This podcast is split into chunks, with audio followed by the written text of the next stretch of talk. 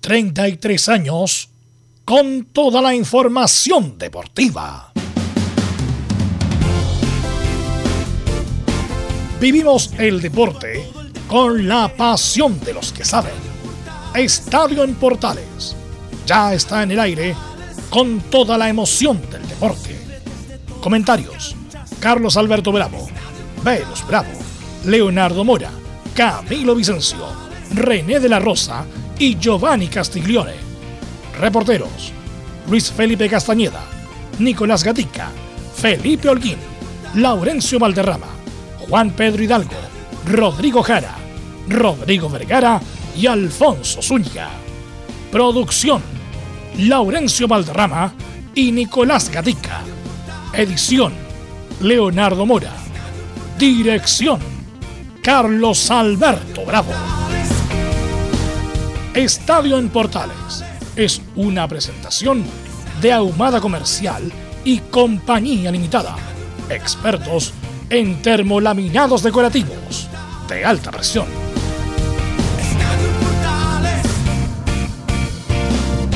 ¿Qué tal? Buenas tardes, ¿cómo le va? 21 de octubre 2021. Colo Colo no tuvo piedad con La Serena, lo goleó 4 a 1. Pese al pésimo arbitraje de Tobar, sufriendo la Católica le gana a Wanderers por 3 goles contra 2. ¿Podría ser absuelto San Pedro y el otro expulsado de Católica, Lanaro? En el debut perdió Sala ante Everton de Viña del Mar. Hoy la UI Palestino desde las 18 por Portales Digital. Julio Acuñán, juez para Colo Colo, Universidad Católica. Vamos de inmediato con saludos. Saludamos en primer lugar a Nicolás Gatica que nos va a hablar de Colo Colo. Nicolás, ¿cómo te va? Buenas tardes. Buenas tardes a toda la sintonía. Estaba en Portales, claro, Colo Colo hizo la tarea. ¿Y de qué manera? Quizás no fue su mejor partido en cuanto a ocasiones de gol que haya sido así, digamos, eh, llegado todo el partido, pero claro, fue contundente. Los goles que hizo en otros partidos les salió ayer. Y escucharemos, por supuesto, las declaraciones de Gustavo Quintorio y también una entretenida y declaración de Marco Volado sobre su gol de cabeza en el partido de ayer. Y de Católica nos va a informar todo lo que está pasando en la UC Belén Hernández. Belén, ¿cómo estás? Buenas tardes. Muy buenas tardes a todos los que nos están escuchando hasta ahora en Estadio Portales. Eh, sí, bueno, la Universidad Católica, pese al, triunfo, igual quedó con, con, dos menos para el, para el clásico. Probablemente ahí haya, bueno, van a haber apelaciones, como ya lo mencionó ayer Juan Tagle, post partido. Y vamos a tener las declaraciones de Cristian Paulucci también eh, y las dificultades que van a tener para el, para el clásico ante Colo Colo. Esto y más en Estadio Portales. Perfecto, muchas gracias. Y Felipe Holguín nos habla de la Universidad de Chile, que en un rato más enfrenta a Palestino. Felipe, ¿cómo estás? Buenas tardes. Muy buenas tardes, Carlos Alberto. Gusto en saludarle a usted y a todos los oyentes de Estadio en Portales que nos escuchan a esta hora de la tarde.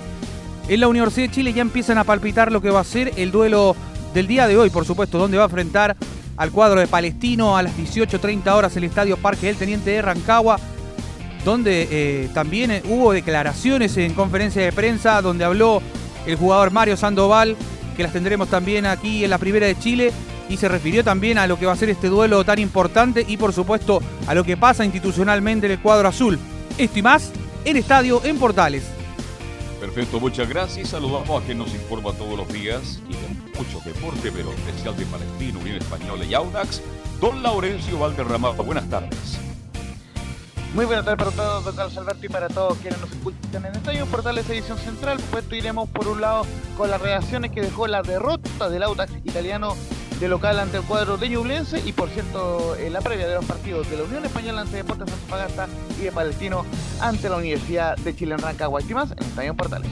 Perfecto, muchas gracias. Y hoy día está con nosotros Está don René de la Rosa. ¿Cómo está René? Buenas tardes. René. Ubícate bien, René, por favor, en algún sector tranquilo y, y sin movimiento, por favor. Así que cuando lo hagas me avisas René para darte el paso que es muy importante la intervención de René el día de hoy. También saludamos a Giovanni Castiglioni que también está con nosotros el día de jueves. ¿Cómo estás Giovanni? Buenas tardes Velus, buenas tardes Carlos, a todo el equipo, a la audiencia, al Leo. Eh, acá expectante del partido para comentar lo sucedido en la fecha, los partidos de ayer, lo que viene en el clásico contra Católica de Colo Colo. Así que estamos atentos acá al programa al aire. Bueno, y sobre, y sobre todo lo que pasó ayer. Lo que pasó también con el sistema del arbitraje el arbitraje de Tobar, por eso vamos a estar con René. Esperemos que René pueda conectarse con la señal, Velus. Claro. Saludamos entonces a Camilo. Camilo Vicencio, ¿cómo estás? Muy buenas tardes, Velus, para ti y para todos los auditores de Estadio Portales. Sí, con esta polémica que se vio en este partido, donde la Católica eh, termina triunfando al final, pero con dos jugadores menos. Ahora sí, René, a ver. René, buenas tardes. Ahí, perfecto. Muy Perfecto. bien, buenas tardes. ¿Cómo están todos en el equipo y todos los oyentes de Estadio Portales? ¿Todo bien? Bueno, vamos a sacar el tubo René justamente por lo que pasó ayer. Así que Emi- Emilio, saludamos a Emilio Freise que siempre está en la puesta en el aire. Y saludamos también a Nicolás Gatica que no lee los titulares de la edición de hoy de Estadio Portales. Claro, y comenzamos con el fútbol chino donde justamente Colo Colo y la UC mantienen la diferencia de dos puntos luego de triunfos de ambos equipos. Recordamos que Colo Colo es puntero con 52 y la UC lo sigue con 50. En el otro partido del miércoles, Everton, tras la do- lo- dolorosa caída en el clásico porteño en los últimos minutos, venció 1-0 a Guachipato que tuvo el redebut en la banca de Mario Salas. Con la victoria, Everton desplazó de la clasificación de la Sudamericana 2022 a la U, que obviamente juegan un rato más, mientras Huachipato está en zona de descenso con 23 puntos. El cuadro de la usina está solo a 5 puntos sobre Wander, que es colista con 18 y a 3 de Milipilla, que tiene 26. En la presente jornada, además de los duelos U Palestino y Antofagasta Unión Española, cierra la fecha a las 21 horas Calera y Cobresal. En la primera vez, Río Fernández Vial venció 3 a 2 a Cobreloa en Collado en duelo pendiente por la fecha 7 y está hasta el noveno lugar con 33 puntos. Hablando de los últimos lugares, Cobreloa con la derrota quedó en 26 a solo 3 del colista Barnechea que tiene 23 y mantiene la opción latente de perder la categoría. En noticias de la selección, lo que el martes era una opción ayer fue confirmado, se trata de la llegada del mellizo Barros Echeloto a la dirección técnica de Paraguay. El contrato del exjugador y técnico de Boca se extenderá hasta la Copa América 2024 y comenzará su camino residiendo a Chile en la fecha clasificatoria de noviembre. Nos vamos con chilenos por el mundo partiendo por el duelo entre el Betis de Pellegrini y Bravo ante el Leverkusen del lesionado Charles Aranguis en España. Esta fue la tercera fecha de la Europa League donde el Mónaco del chileno también Maripán es en el mismo certamen visita al PSV de Holanda. En cuanto a la Champions bueno, ya sabemos que Vidal marcó un gol y, también de una asistencia. Tendremos, por supuesto, algunas reacciones que tuvo el volante chileno. Que no se había mencionado, eso sí que con este gol el volante es el máximo goleador chileno en la competencia más importante de Europa con 15 anotaciones. Y cerramos con el tenis donde, como ha sido la tónica en todo este segundo semestre, Garín cayó en 3 sets ante el español Davidovich Fokina y quedó eliminado en octavo de final del ATP 250 de Amberes. Y también otro que fue eliminado también de manera muy fea fue eh, Nicolás Jarry en el Challenger de Bogotá. Esto y más, en Portales. Ok, Nicolás Gatica, vamos inmediatamente, como dicen los argentinos, vamos inmediatamente a los bifes, René. ¿Qué te pareció el arbitraje ayer de Roberto Tobar en general, René? Lamentablemente, eh, eh, bueno, eh, ha pasado con varios en último tiempo, eh, Velus, los árbitros de relevancia, los que son un, un ícono en el arbitraje internacional y nacional, en este caso, han ido dejando bastante que... Se han confiado mucho, se han confiado mucho, se han creído mucho eh, el puesto, así que, pero no, no creo que sea el caso. Lamentablemente Roberto ayer no tuvo un buen arbitraje, no tuvo una buena evaluación y yo creo que no tuvo un buen equipo en el sentido que eh, hay una expulsión la cual lo vamos a conversar, en donde no fue todo, totalmente apoyado o, o- tomó una muy mala decisión la cual eh, perjudica, aunque haya sido cuando un equipo gana, cuando un equipo gana y reclama por el arbitraje, es que el arbitraje no fue óptimo ni para uno ni para el otro. Así que lamentablemente lo que pasó ayer Roberto eh, no estuvo en su día, como todo, siempre no puede ser eh, estar arriba, arriba, arriba, arriba, arriba siempre, porque recordemos que el fútbol es el fútbol y, y- y es algo que el cual puede ser es tan, eh, es tan relevante lo que uno puede sancionar, o bien o mal, que hay cuestiones en su arbitraje. Así que desde el número uno, ahora quedo en el último, abajo, eh, diciendo imagínate, que... eh, dime. imagínate René si no hubiera quitado a Tobar, si hubiera escuchado un árbitro de medio pelo, con todo respeto. Un cancha de Católica. Se mete el presidente de la cancha cabero. Católica antes que termine el partido. un cabero, un Gilaver, que con, con todo respeto son medio pelo, hubiera sido más el incendio. Vamos con la primera jugada, René, la de Germán Na- Naro. La bueno, tenía una amarilla por una, por una situación anterior y la segunda amarilla es por eh, una disputa con el, jugador de Wanders, que después lo golpea con la planta del pie del, del abdomen. Después vamos a, ¿Velus? hacer- vamos a leer el informe. Sí, Camilo. Con Ronnie Fernández fue. Con Ronnie Fernández. ¿Cuál, te- qué te- la primera jugada? Porque, y si me puedes ilustrar, René, porque uno cre- se crea, se, cre- se queda con la regla antigua. Yo siempre escuchaba al Tito Fuyu cuando decía golpear o intentar golpear. Y si es que no le pegó la Naro, intentó golpearlo. Por eso, ilústrame, por no a mí, a los que escuchan portales, de esta jugada de la Naro por la expulsión. Ya, para que la gente más o menos eh, vaya evaluando cómo es el asunto del arbitraje, la regla ha cambiado. Los términos han cambiado. Ese dar o intentar ya no existe. Ya no existe, por ejemplo, si yo intento eh, golpear a un jugador y, o, o- o lo llego a hacer contacto físico. Ahora ya no existe la intencionalidad, no existe. Como evaluación, como palabra, como teoría, no existe. Lo que sí, grafiquemos la jugada. Este es el, el lugar más cercano al, al asistente número uno, que era Molina, si no me equivoco, el cual se apresura, para mi opinión, para mi perspectiva, se apresura en sancionar la falta. Y Roberto, como se ve pillado en el sentido que algo que tengo que hacer, si magnifica tanto mi asistente, algo hubo. Claro, hay algo que hubo, hay que pensar, para arbitrar que pensar, no estoy diciendo perdonar al jugador, pero después claramente en la imagen se ve que ni siquiera lo toca la cara. Esa es la magnificación también y la culpa del, del- del- del jugador de Wander en este caso, que magnifican en toda la jugada, en la expulsión también magnificado. El engaño, siempre el engaño primero ante, ante todo, ante la justicia. Aquí, eh, lamentablemente San Pedri tira un gol. No, no, pero, pero vamos con la Naro, vamos con- eh, René, vamos con la Naro primero. No, no, no nos salgamos de la Naro primero. Ah, ya, ¿Le da la o no le bueno, da? Para mí hay un roce de la, No. hay un roce de la Naro. Hay un roce, claro, hay un... No sé cómo Roberto tomó esa evaluación para poder expulsarlo en forma directa.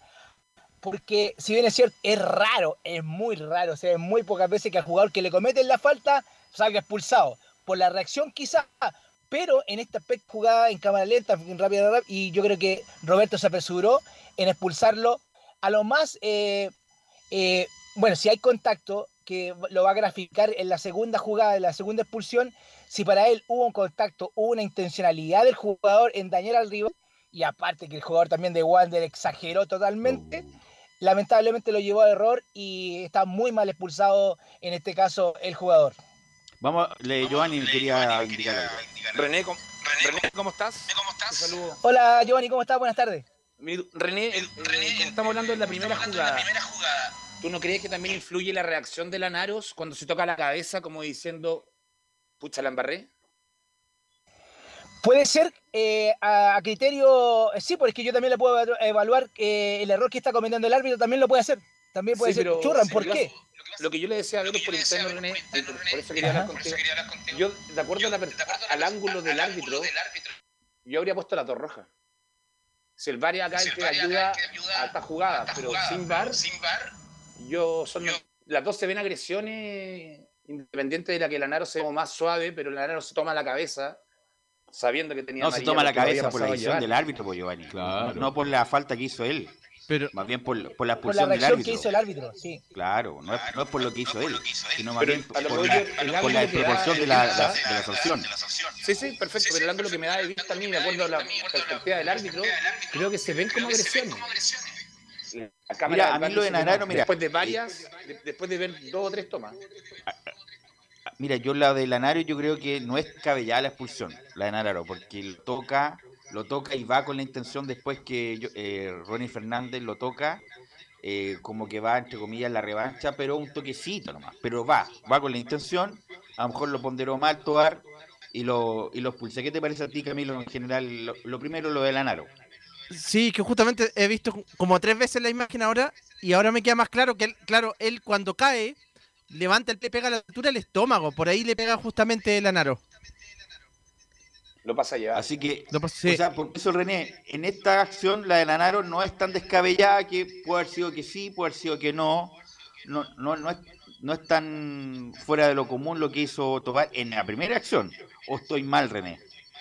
No, no, no, eh, efectivamente, eh, a ver, yo creo que eh, Roberto igualmente, eh, la opinión mía, mía, se apresuró, se apresuró en, en expulsar a Lanaro, se apresuró, a lo mejor le evaluó, no pensó, no pensó, bueno, a ver, como árbitro uno tiene que pensar todo, el marcador, qué jugador es, tiene que, es una suma, la justicia es una sola, sí, efectivamente, pero podría haberse manejado mejor ahí Roberto con esa jugada, y a lo mejor podría haber salido jugando, como se puede decir en términos futboleros, eh, con otra sanción disciplinaria, quizá a los dos jugadores se recuperan, el lugar también influye, que fue en la mitad de la cancha, no, no es no algo trascendental que, que, está cerca del área, que puede haber sido un penal, que puede haber sido un tiro libre con opción de gol, eh, podría haberse manejado en este aspecto. Eh, Claro, no hay que claro, sí. dejar al lado. No si hay lo que hubiera dejar de dejado lado pasar, que René, si lo hubiera dejado pasar no hubiera pasado nada. Eso, a eso te refieres. a eso me refiero. A diferencia, y, y yo digo, eh, a ver, eh, ¿qué está hablando este tipo? Van a decir la gente que. eh, pero siempre el árbitro tiene que pensar qué, qué situación puede provocar. Roberto ya sabía que no arbitrar el clásico porque está arbitrando Católica, obvio, obvio. Pero es algo que puede estar en la mente siempre de un árbitro. Eh, ya no, no perdía ni ganaba con expulsar a uno más o uno menos, no, tampoco se hab- hablaría muy bien de mí eh, hablando de, de esta forma, ni tampoco de Roberto. Pero siempre hay que pensar las cosas, hay que pensar qué situación se está provocando, qué situación va a pasar en tantos en mil segundos que uno puede eh, provocar un incendio, como se puede decir en este aspecto. Pero si lo vemos en, justi- en justicia, podría haber salido con otra eh, sanción disciplinaria y a lo mejor el lugar no influye, no influye tanto. Una advertencia. La primera jugada. Para mí, perdón, Giovanni Castillo. René La Rosa, usted como es árbitro, para mí era amarilla para ambos. Y se termina. Absolutamente. ¿Y No, sabe quién le veo? Le metería la roja directa Pero a los jugadores amarilla, chilenos que tenía- magnifican. Es impresionante. Pero espérate, usted. pero espérate, Lanaro tenía amarilla, por eso le ponen la segunda y lo echan. Bueno, No, por pero- eso sí. Pero, claro, pero, eh, pero amerita también una amarilla para Johnny Fernández, perdóname. La forma que magnifican, perdón, no estoy defendiendo a los árbitros René, ¿ah? pero sus jugadores chilenos en el último tiempo los soplan y se caen. Es una vergüenza lo que hicieron los jugadores de Wanderers. Fueron actores y llevaron a confundir a Tobar, que arbitró mal, estamos de acuerdo, pero yo le metería la amarilla a los jugadores de Wanderers, a los dos, porque magnificaron una jugada. Pienso definitivamente que el jugador chileno tiene que cambiar, porque cuando jugamos a nivel internacional vivimos situaciones bastante engorrosas producto de la forma en cómo magnifican el torneo local. palabra. Recordemos que el Murci Roja tiene, salió mundialmente cuando en Francia por un supuesto penal que se fabricó. Recordemos, y eso ya nos marcó, nos marcó de ahí, y no estoy echando la culpa a él.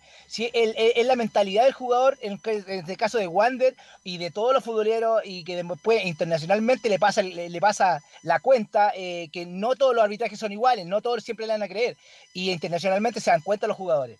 A lo que voy yo, eh, la magnificación, efectivamente, podría haber sido amarilla, amarilla, pero lamentablemente la no tenía amarilla, así que era una amarilla y una roja, pero porque Correcto. si la NAR no hubiese tenido esa amarilla, con dos amarillas y quedamos listos y va- sigamos jugando. Ah, sí, mira, aquí me, me corrige Camilo, claro, fue la roja directa de Lanaro y San Pedro la segunda amarilla. Vamos con la segunda jugada, René, que primero la primera amarilla es una estupidez de marca mayor de San Pedri que obstruye el paso o la salida del arquero Viana, se interpone, le pega en la espalda y por estúpido, con disculpa la expresión, por una estupidez, se gana bien la amarilla, la primera René San Pedri. He sancionado la, la- la amarilla eh, por esa jugada y a to- todo jugador va a ser así, no sea San Pedro, sino que todo jugador que se te ponga para eh, eh, agilizar el juego y se ponga para eh, parar la jugada siempre va a ser amarilla. Eh, lamentablemente de mala forma se la ganó, bueno, no de mala forma, sino que la justicia relevó en esa por jugada. tonto. Bueno, por tonto, por, por una ma- mala acción.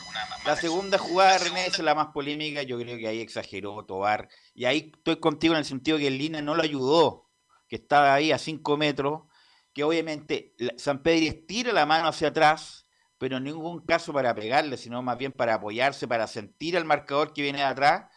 Y yo creo que pondera mal Tobar, le pone la segunda amarilla y lo echa a René. No sé si estás de acuerdo. Recordemos que tienen intercomunicador los equipos arbitrales. ¿ah? Eh, eh, hay una comunicación con el asistente y Roberto. Está el VAR también, que en el sentido se puede apoyar, pero recordemos que el VAR no puede influir en la jugada en sí. Le puede invitar a ver la jugada nuevamente, pero no puede decir eh, una expulsión o una amarilla o sigamos jugando. Eso el VAR no se puede meter ahí, como algunas sanciones también el árbitro no puede, no le, no le puede, si quiere no le pide solicitud al VAR que intervenga en esa jugada. Pero Así el que- apoyo de, en este caso del asistente estuvo muy mal, muy apresurado. En la jugada se ve claramente que de frente, claro, se magnifica mucho también el, el jugador de Wander y después ven la imagen, le pega a la altura de la axila y ni siquiera le pega en la cara. Y bueno, ahí era la segunda amarilla y expulsión. Y ya, Roberto le muestra segunda amarilla y siendo que si hay una agresión directa es roja directa, ni siquiera porque haya tenido amarilla anterior, pero es como salir jugando, como se puede decir. Pero yo creo que en ese aspecto eh, Roberto se, eh, le va a jugar en contra si es que apelan en el sentido del tribunal de disciplina, porque la verdad no hay mucha mucha defensa en este aspecto para Roberto. No, no, no Ya, hay mira. mucho como defenderlo. Te leo el informe de Tobar, que salió hace poco. Sí. Expulsado, Universidad Católica. Número 2, señor Germán Lanaro. Por juego brusco grave, producto de la disputa del juego, golpea con la planta del pie al abdomen de su adversario, minuto 45 más 1. La explicación que da Tobar. Número 9, señor Fernando Sampedri, por recibir una segunda amonestación en el mismo partido, uso ilegal de brazos, conducta antideportiva, minuto 63. Punto. Una vez terminado el partido y revisando las imágenes con el equipo arbitral en el vestuario, observamos que la acción de Fernando Sampedri, en el cual es expulsado, el VAR no puede proceder por protocolo, ya que no permite intervenir toda la amonestación. Es una acción imprudente por la baja intensidad y el sector del cuerpo donde impacta el adversario, sumando a esto la exageración del defensor que alude un golpe en el rostro. Por lo tanto, regula, recula eh, René en el informe por lo, haber- por lo hecho ayer, eh, René. Eh, voy a ser súper sincero con lo que voy a hablar. Aquí ese informe no lo hace Roberto solo y lo manda a la prensa y vamos. Aquí hay una previa revisión, en, el- en el del- en este caso, sea quien sea, sea eh, Osorio, sea Enrique Ose, sea Tobar, sea quien sea, perdón que sea Tobar, eh, sea eh, este Castrilli, aquí hay una revisión antes de la comisión, antes de lanzarlo a la parte pública. Recordemos que aquí se está jugando el, el pellejo Castrilli, que lo tenía acá arriba, y ahora el que está aquí arriba, que lo, quiere, lo estaba preparando su- supuestamente por apresurón, eh, para la comisión, tema, ahora se le cayó. Y yo creo que eso es como un salvavidas para Roberto, que dice, mira, escribe esto porque después la imagen, claro, tirémonos para atrás porque en realidad se ve una jugada que en cual no es defendible, no es defendible y más, y más, esto lo van a hacer, Católica podría haber sido, no sé, no sé, lo hubiese hecho en la primera fecha, no, pero viene un clásico el cual nadie quiere perder un jugador y de esta característica, así que con mayor razón la comisión metió la mano en ese informe. Muchachos, ¿qué le pareció la segunda acción? Parto por Giovanni, lo de San Pedri. Giovanni. En, en la primera imagen, como te digo, se ve como si fuera así un codazo en la cara, obviamente con alevosía por cómo reacciona el jugador Te de puedes mutear, René, disculpa, Giovanni. Te puedes mutear y después te. Porque es incómodo. Eso ahí sí. Giovanni, ahora sí. Como te decía, en la, pri- en la jugada de eh, San Pedri se ve como si fuera una agresión, un codazo en la cara en la primera jugada. Por eso es lo que yo hablaba de, de la visión del árbitro que tenía. Obviamente estaba al lado del, del lineman. En la primera jugada se ve que era una agresión y era para roja, incluso hasta directa, se podría haber tomado en cuenta, pero revisando las imágenes se ve cómo, cómo cambia un poco después de haber visto, post partido, haber visto las imágenes, me imagino, de la jugada Tobar, porque como que se excusa en el error que cometió. Camilo. Sí, ahí creo que come- bien al reconocer Tobar el error, porque justamente viendo de nuevo la imagen, eh, va a la altura de la axila, como lo describía René, y el jugador de Wander se exagera, y ahí estoy de acuerdo con Carlos, exagera como si fuera en el rostro, y eso hace confundir justamente al juez, al asistente y, y al árbitro. Mira, es feo lo que decir, pero esa exageración canera, como del. Cuando agarran a los delincuentes, y dicen, no, yo no fui, yo no fui, por favor, yo tengo familia y toda la cuestión. Una cuestión parecida, me pareció ayer lo de Wander, que cada vez que se tiran al suelo era como si le hubieran sacado el alma, más o menos. Y obviamente es una cuestión ya que está enquistado en muchos de los jugadores del fútbol chileno, desafortunadamente. Velus. Una pregunta para René de la Rosa. Si usted fuera arbitrado el partido de ayer, faltó que San Pedro se arrodillara. Le pedía por favor, de la mejor manera. Yo sé que no tiene que ir al bar, pero ¿por No qué? puede ir no al bar, puede ir, no, no puede ir al no bar, puede ir no al puede. bar. Pero si arriba le insinúan, No puede ir al bar, si está en la regla. Mira, usted igual que está la convención constitucional. No se puede, no se puede, aunque sea injusto, no se puede. San Pedri no hubiese tenido ninguna tarjeta, el VAR le puede solicitar, lo invita a ver la jugada. A eso voy, la invitación. Ya tenía tarjeta, no se puede. Claro, No se perfecto. puede, no se puede, no se puede, no se puede. Deber hacer en las dos, porque la situación amerita a revisar esto. Claro. No se puede. Después de todo lo que pasó, de todo el show que ocurrió en el día. a ver, pero paremos la pelota. en salida. Pero paremos la pelota. Todos, por favor, profesor. pelota- Paremos la pelota un poco con la amarilla ya puesta. No se puede. El mismo dice el protocolo, René. El protocolo es ese. Pero siempre hay excepciones y yo creo que ahí la International Board tiene que influir también en esa jugada. Sí, eh, porque esto es, eh, a ver, el VAR es algo que el cual eh, siempre, hasta el minuto de hoy, es una marcha blanca. Hay muchas cosas que las cuales no se pueden evaluar y se pueden evaluar a través del VAR. Pueden ayudar y pueden perjudicar también un arbitraje. Pero en esta jugada, especialmente, yo creo que perfectamente se hubiese saltado ese paso. Yo estoy hablando que no, que no se debe, no se debe. Pero no, no, no, no. no se puede. las pero René, las amarillas no Sí. se pueden revisar. No se puede. Estoy claro, estoy claro. No se puede, claro. no se puede, no se eso puede. Porque esto de saltarse las reglas cada rato, por eso estamos, estamos en la decadencia total. Dos veces mal entonces todo va. en la, en la decadencia total. Bueno, eh, René, ahora, eh, ¿qué te parece? Bueno, no, no. En general, la, como la, diría yo, el reclamo airado del presidente de la Católica, como si lo fueran a, a, perjudicar, que todo en contra de la Católica. Insisto, estaba el mejor árbitro de Sudamérica arbitrando el partido. ¿Se equivocó? Se equivocó.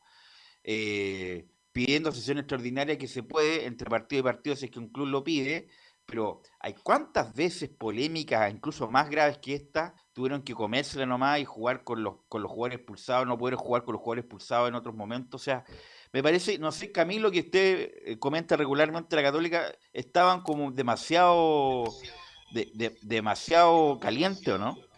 Sí, el mismo, el mismo presidente Juan Tagle, los el bueno, el entrenador Cristian Paulucci, los jugadores, después los típicos mensajes en las redes sociales, todos con- contra todo y todo. Creo que igual hay un poquito de exageración en ese sentido. Vamos a escuchar entonces, Emilio, disculpa, eh, René, a ver si te muteas. Eh, Emilio, las declaraciones de Juan Tagle, a ver si las tenemos, así que vamos con Juan Tagle. Es demasiado lo que ha ocurrido esta noche, es grave. Nosotros vamos a apelar las tarjetas, vamos a pedir una reunión con el nuevo jefe de árbitros, que había eh, alabado mucho a este árbitro y a nosotros nos parece lamentable el cometido que ha tenido esta noche. La tarjeta Ahí roja está, de yo lo comparto con no Tale que lo alabó tanto que no, o sea, la jugada a evaluando y muy bien hace mucho tiempo René La Rosa. Los últimos cuatro años en toda Sudamérica, hay, la crítica es muy buena contra él. Lo que dijo Castillo Cantovachi fue ratificar todo lo que él escuchó en el pasado. Ahí creo que se equivoca Tagle, el presidente de la Católica. Yo creo que en, en caliente, como se puede decir en términos futboleros, un dirigente no puede, no puede eh, así eh, demostrar tanta eh, euforia. Eh, Es verdad, el mejor hincha, todo el tema, todo lo que quiera. Pero hay más.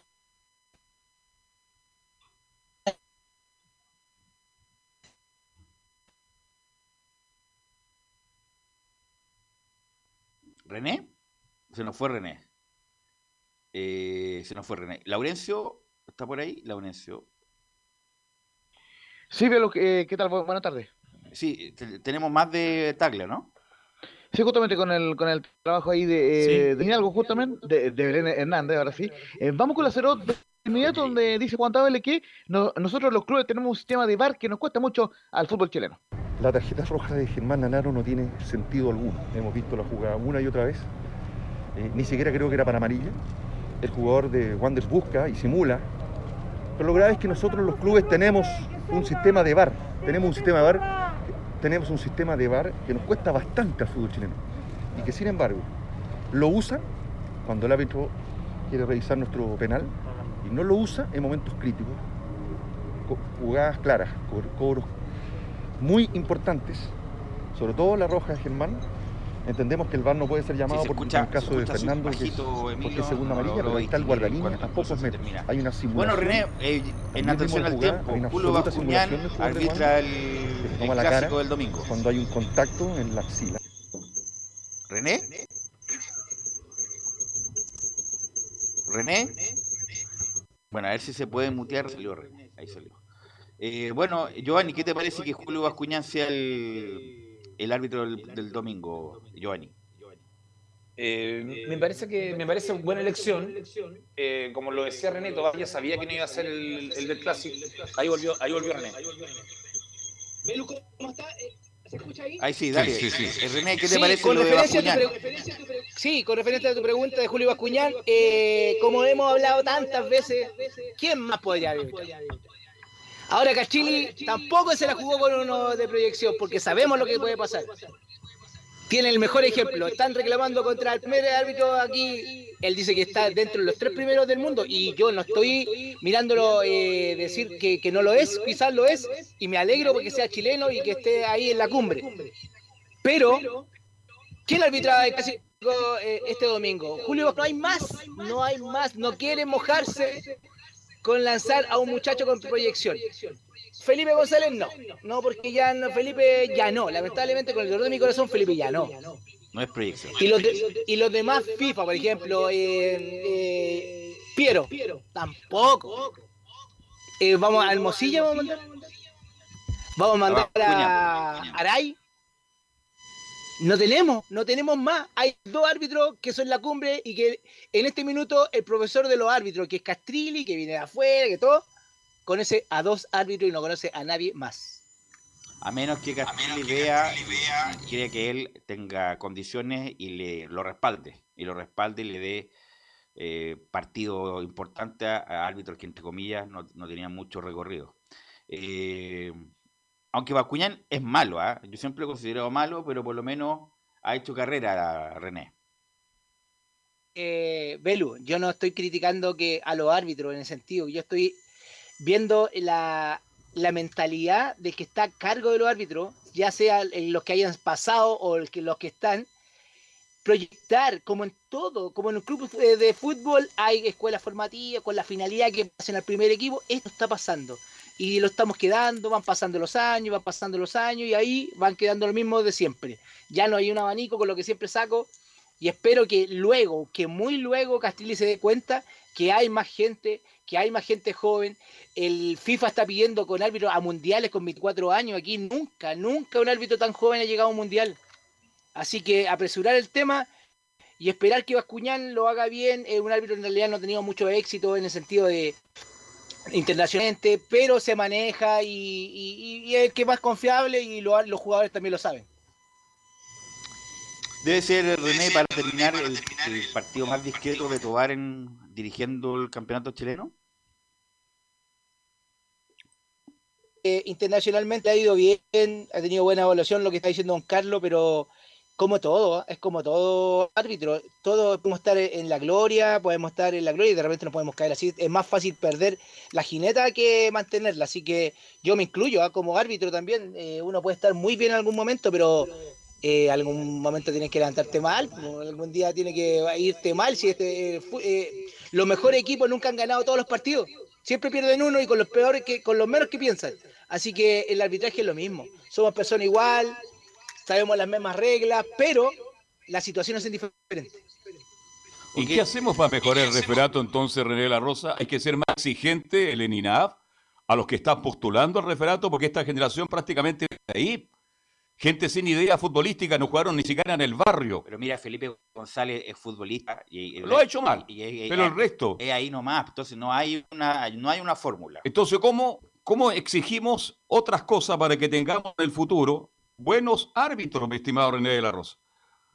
Que ahora, don Carlos, bueno, yo voy a sacar varios ejemplos y, no es para alargar el tema, pero hay varios exfutbolistas que el, el feeling futbolístico no va eh, en el porque haya jugado al fútbol. Eh, eh, puede ser una persona que a lo mejor nunca jugó y tiene más visión de fútbol, más eh, eh, eh, la intención de dejar jugar, de ver que no hay daña- dañar al rival, que no eh, mentalmente la parte psicológica es muy importante en el arbitraje.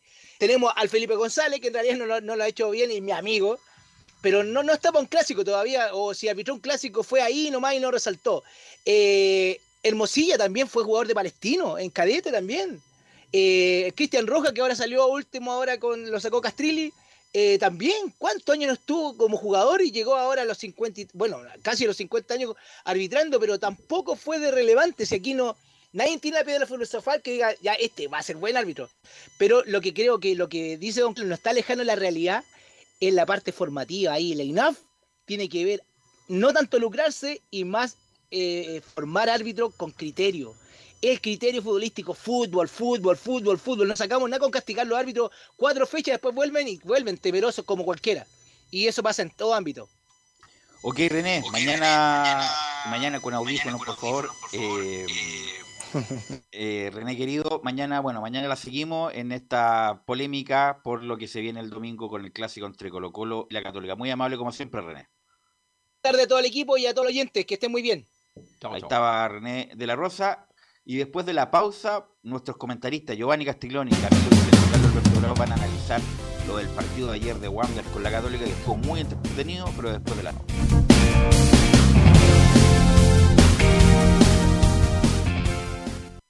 Radio Portales le indica la hora. Las 2 de la tarde, 7 minutos. ¿Quieres tener lo mejor y sin pagar de más? Las mejores series de televisión, los mejores eventos deportivos, equipo transportable, películas y series 24/7. Transforma tu TV a Smart TV. Llama al 973-718989. Twitter arroba panchops. Visita www.radiosport.cl, el sitio web de la Deportiva de Chile.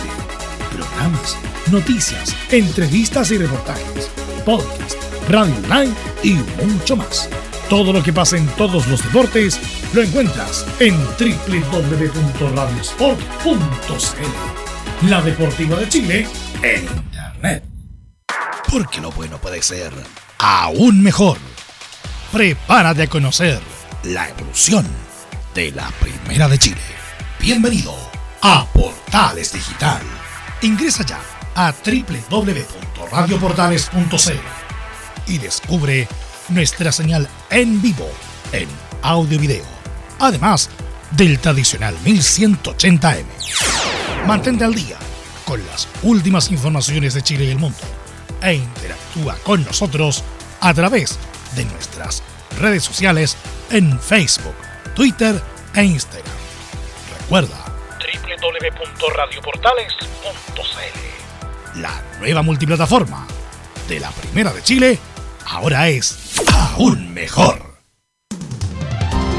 Termolaminados de León, tecnología alemana de última generación. Casa Matriz, Avenida La Serena, 776 Recoleta. Foro 22 622 56 76. Termolaminados de León.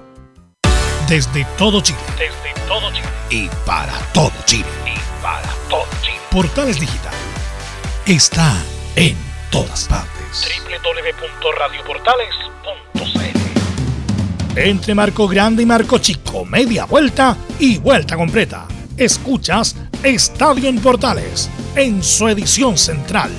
La primera de Chile, uniendo al país de norte a sur.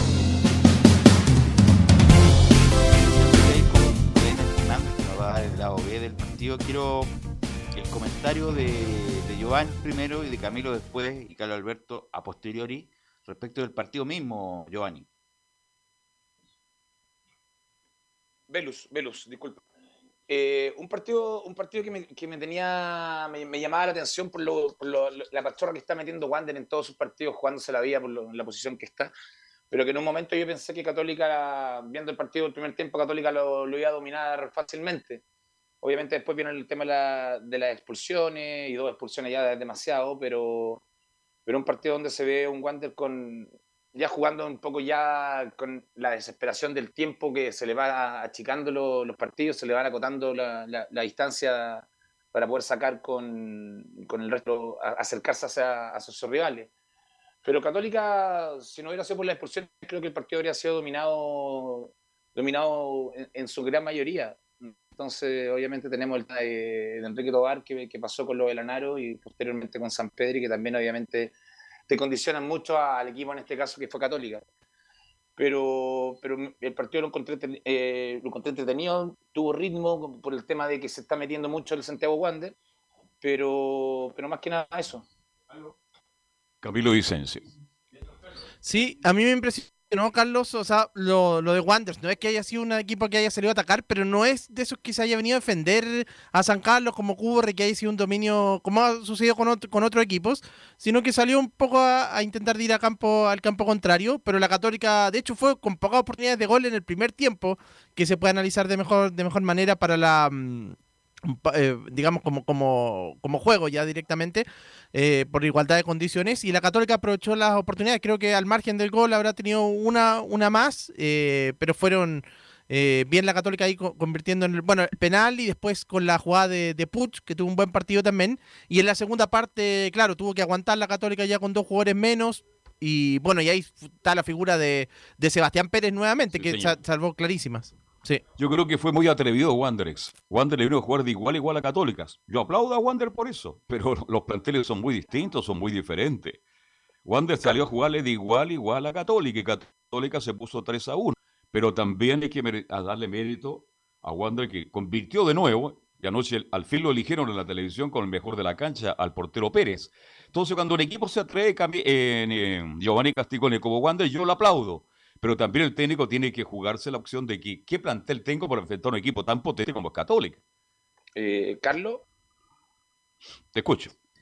lo que pasa es que Wander no tiene otra opción que ir a sumar los puntos. Quedan 15 en disputa, estas 5 de su al que, al que persigue.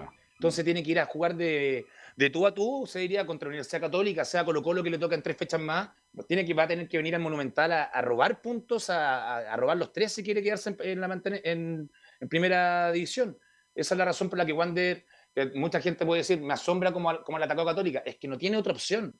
Ellos, ellos tienen que ir a sumar de visita, sí o sí. Y sumar de local, tienen que sumar si se quieren mantener en la categoría. Entonces no es raro que ver a un Wander, como yo lo dije, con mucha pachorra, muchas ganas yendo hacia arriba a atacar a Católica, Así pero es. obviamente lo que causa que en un momento, en, en corto tiempo, se ve entre uno abajo. Pero eso es lo que imagina- Wander no tiene otra opción. La única opción es ir a ganar sí o sí, sea quien sea el rival. Con, es- con ese desparpajo que tiene Wander justamente porque no les queda otra, porque si no se van al descenso, imagínate si Wander hubiera jugado desde el inicio, sí, estaría estaría En la media- en la peleando, medianía no, de la tabla. Estaría peleando el campeonato porque Wander ha sido de los mejores de las últimas 10 fechas. Así que O vamos por a lo con menos Belén, sudamericana. Belén- con con Belén Hernández para que nos cuente el lado B de la jornada caliente en San Carlos de Apoquindo, Belén. Hola, sí, buenas, buenas tardes, reitero el saludo eh, a todos los que, a todos los que están ahí escuchándonos en, en Estadio Portales. Bueno, hoy día en San Carlos de Apoquindo eh, ya han bajado un poco los ánimos, están enfocados 100% en Colo Colo ahora. Eh, hoy día en San Carlos entrenó el equipo, hicieron trabajo regenerativo.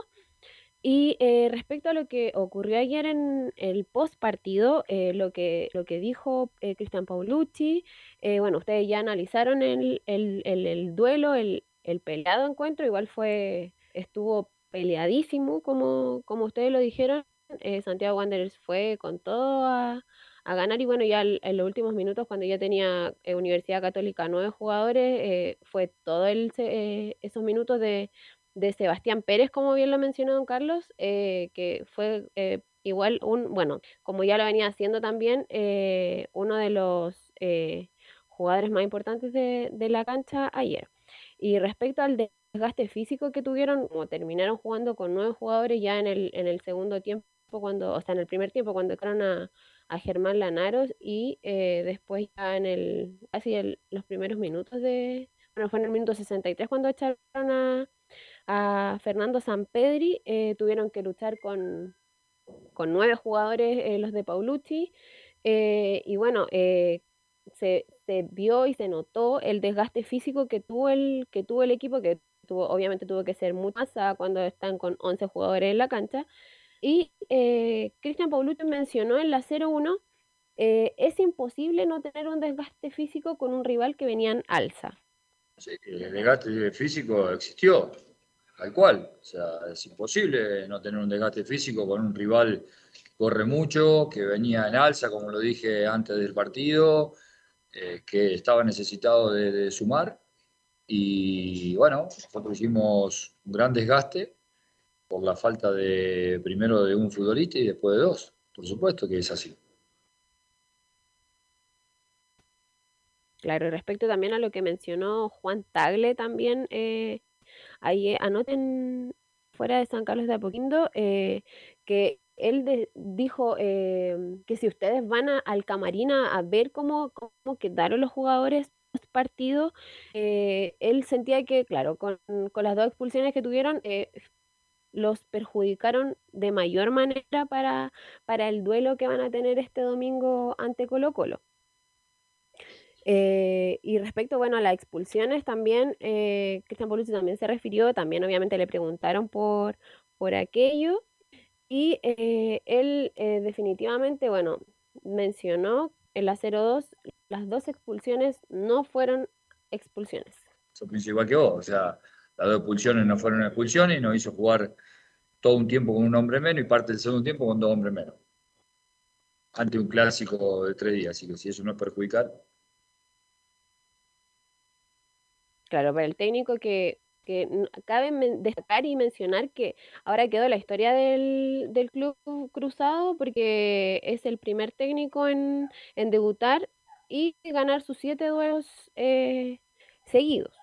Ayer ya Sí, mira, lo- tú, Belén, disculpa, disculpa que te interrumpa, pero tú, bueno, dijiste algo, del- yo quisiera destacarlo, bueno, destacaba varios en todo caso, lo de Pérez, el arquero, porque ayer se mandó varias, pero una, la el 10, el zurdo, de Wanderers, que pateó una... Arce. Y al, y una- al ángulo. Arce, una, bueno, hizo el gol abajo y después una hizo de arriba, Camilo, una, una tapada a los supercampeones del el Zanahoria. Espectacular la tapada, extraordinaria. Y eso es que el Zanahoria no es alto, obviamente no es largo, pero no sé cómo está bien ubicado y además tuvo un rechazo espectacular de una... Debe ser de las mejores tapadas del año en cuanto a si alguien le sacó una foto o qué sé yo, bueno, la imagen se ve espectacular y el Zanahoria eh, está cumpliendo a cabalidad ser el arquero de la Católica.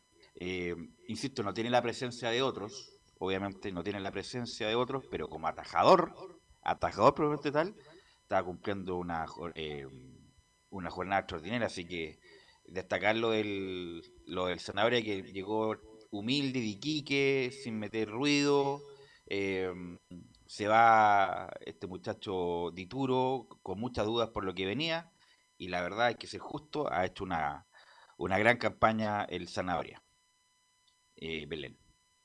sí ha sido eh, fundamental. Yo creo en los en los siete triunfos que ha tenido Cristian Paulucci eh, ahora, bueno, desde que tomó el, el equipo cruzado.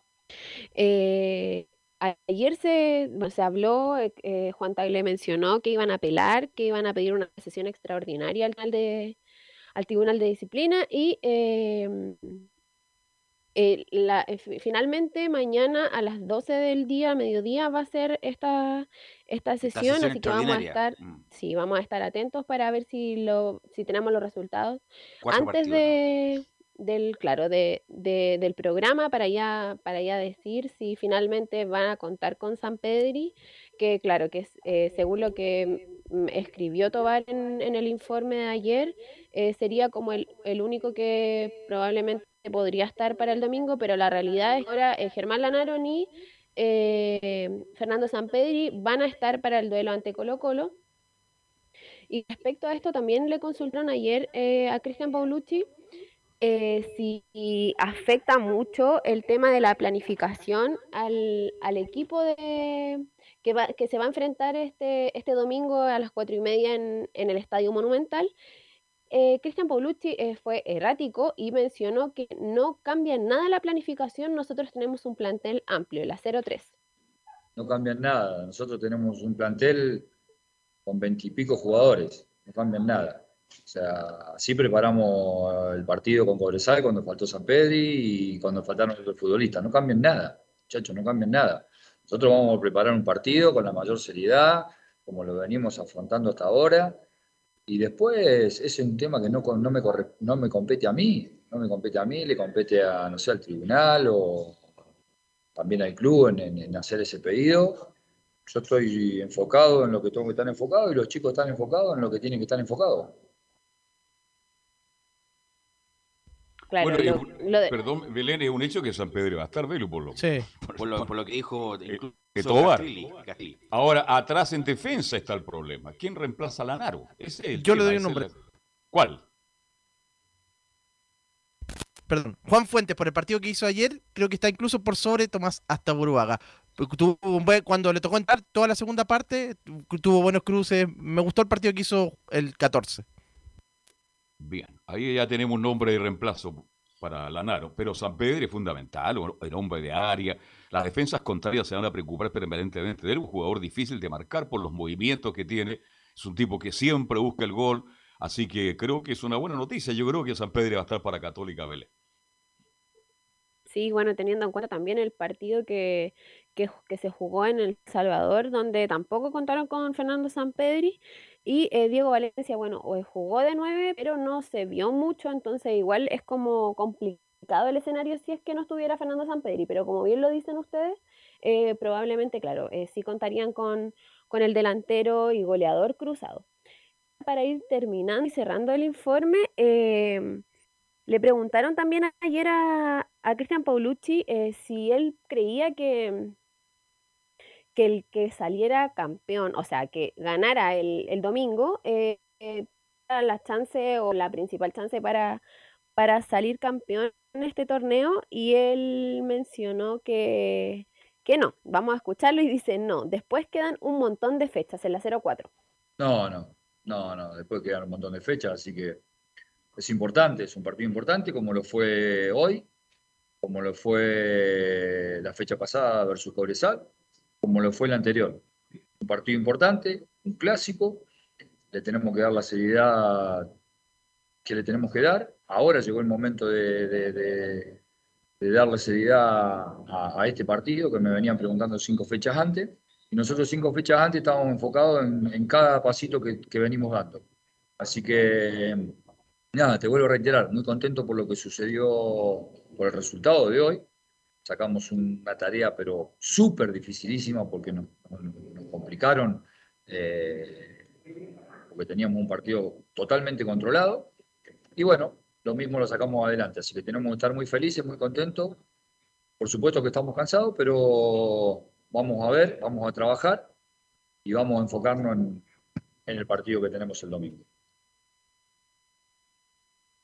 Bueno, Así que bueno, ya Valencia, bueno, no San Pedro va a estar, yo creo que va a estar. Lanaro no. eh, y bueno, vamos a ver cómo va a ser el, el- la exposición de Paulito contra Quintero, que Quintero conoce perfectamente. Oye, ¿qué pasa con Orellana en Católica? Este plantel. Camilo, ¿qué pasa con Orellana? Está en la banca, incluso sabe que en los partidos anteriores está, bueno, Valencia como puntero derecho, Bonanote y recién aparece Orellana, pero no, no lo ha logrado, ha tenido pocos minutos, en realidad ayer ni siquiera entró, eh, generalmente lo- ha tenido como en los últimos 10 minutos entra, así que, eh, y como volante generalmente reemplazando a Felipe Gutiérrez muchas veces, no ha logrado ganarse el puesto. ¿Algo más, Belén? Eso por hoy, mañana ya vamos a estar de, de lleno con el tema del clásico y bueno, si eh, va a poder eh, jugar Fernando Sampri.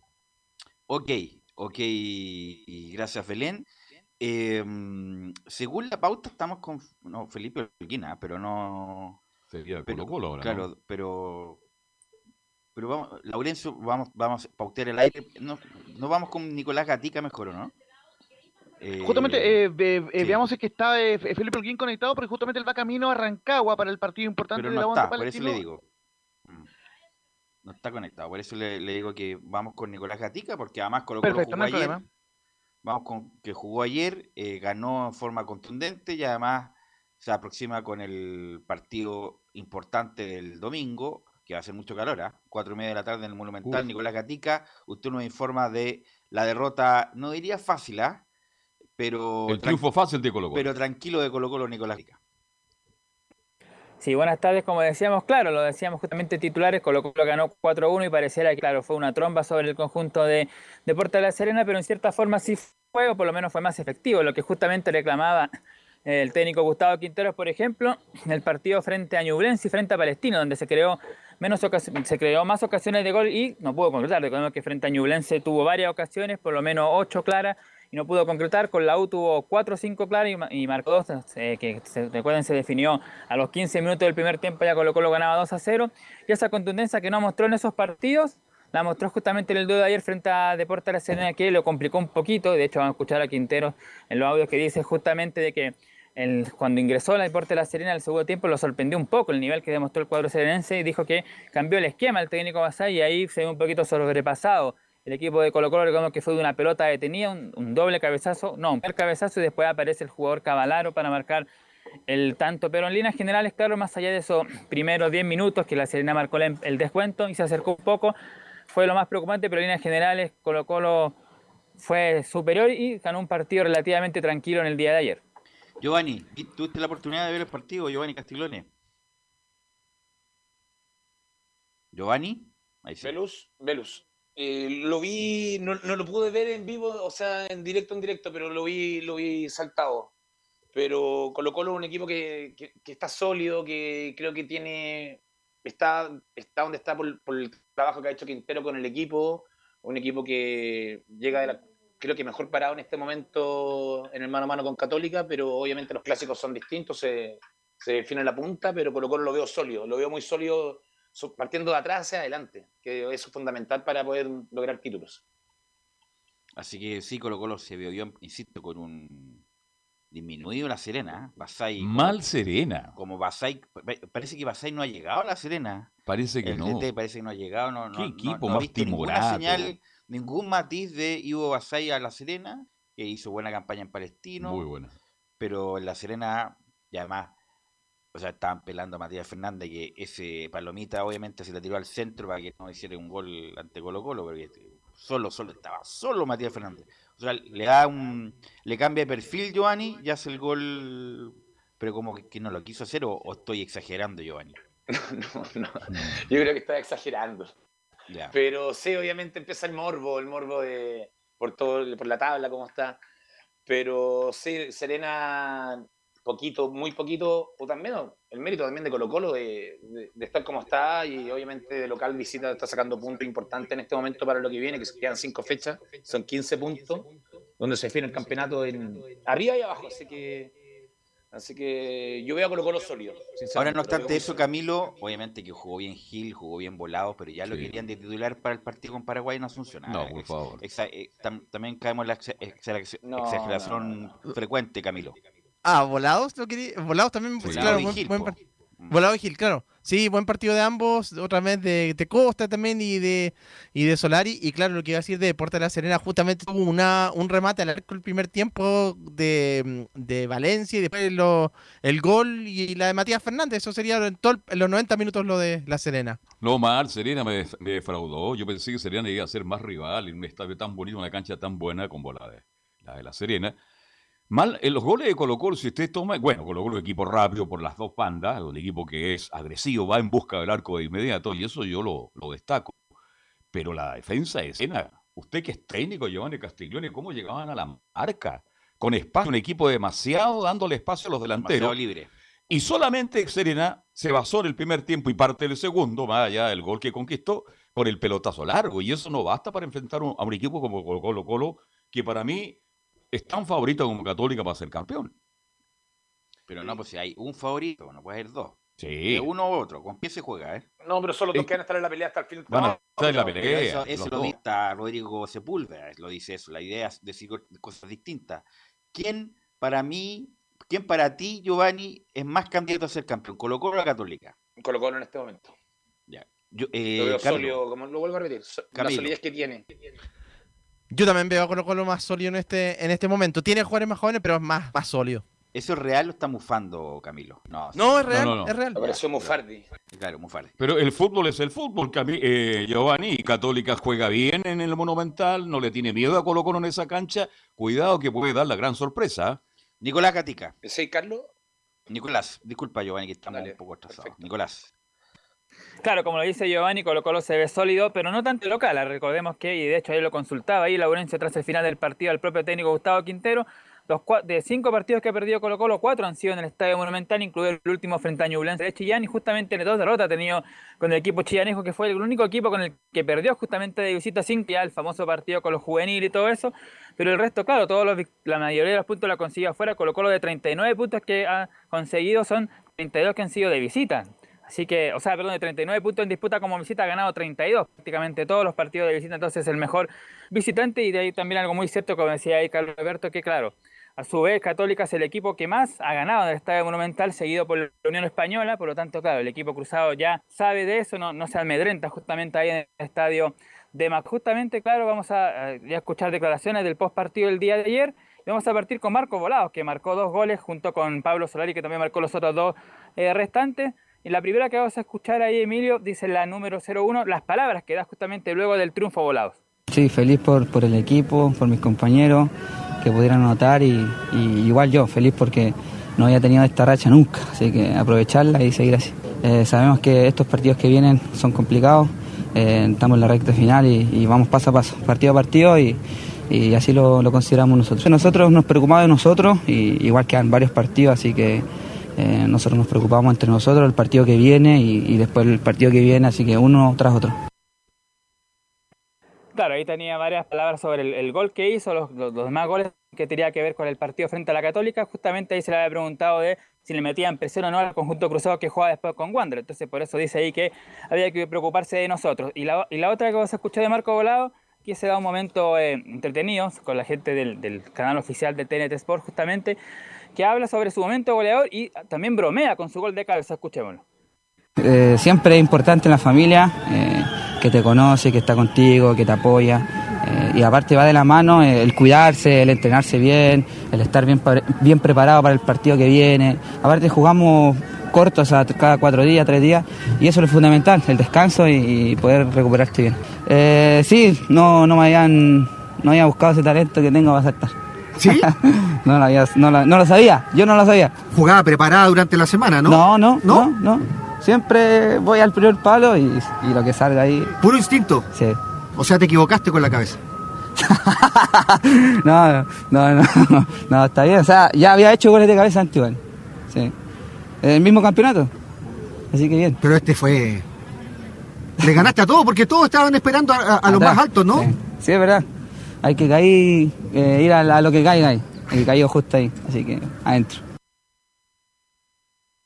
Ahí está el particular estilo del, del, del palabra ahí de Marco Volado, su momento goleador y de cabeza que dijo él, claro, el marcó de cabeza fue en un partido frente a O'Higgins, que colocó lo perdió 2 a 1.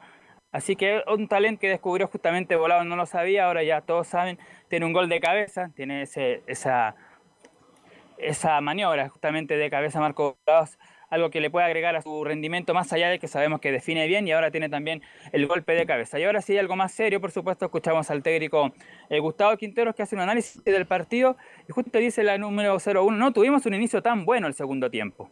La verdad que tuvimos momentos no, no tan buenos el inicio del segundo tiempo cuando ellos cambiaron el sistema, nosotros también. Nos ganaron el medio campo y aparte hicieron un gol muy rápido, ¿no? Entonces ahí después corregimos con, con, entrada de Pizarro y ahí empezamos a mantener la posición, jugar mejor. Tuvimos impreciso en el primer tiempo, perdimos muchas pelotas y nos atacaron por pérdidas nuestras, así que eso es algo a corregir. Pero tuvimos muchas situaciones también muy claras como para hacer más goles. Claro, ahí decía justamente Quintero reconoce que al comienzo del segundo tiempo tuvo algunos problemas con el equipo de la Serena, pero después lo corrigió, marcó el 3 a 1 volado de cabeza y ya por supuesto definió el partido con el 4 a 1 y tuvo dos o tres ocasiones incluso para haber aumentado la diferencia. Y la pregunta clásica, por supuesto, que se le hace a Quintero y que se le hace también a la gente de Católica, la número 3, si se define el título el domingo, esto dice Quinteros.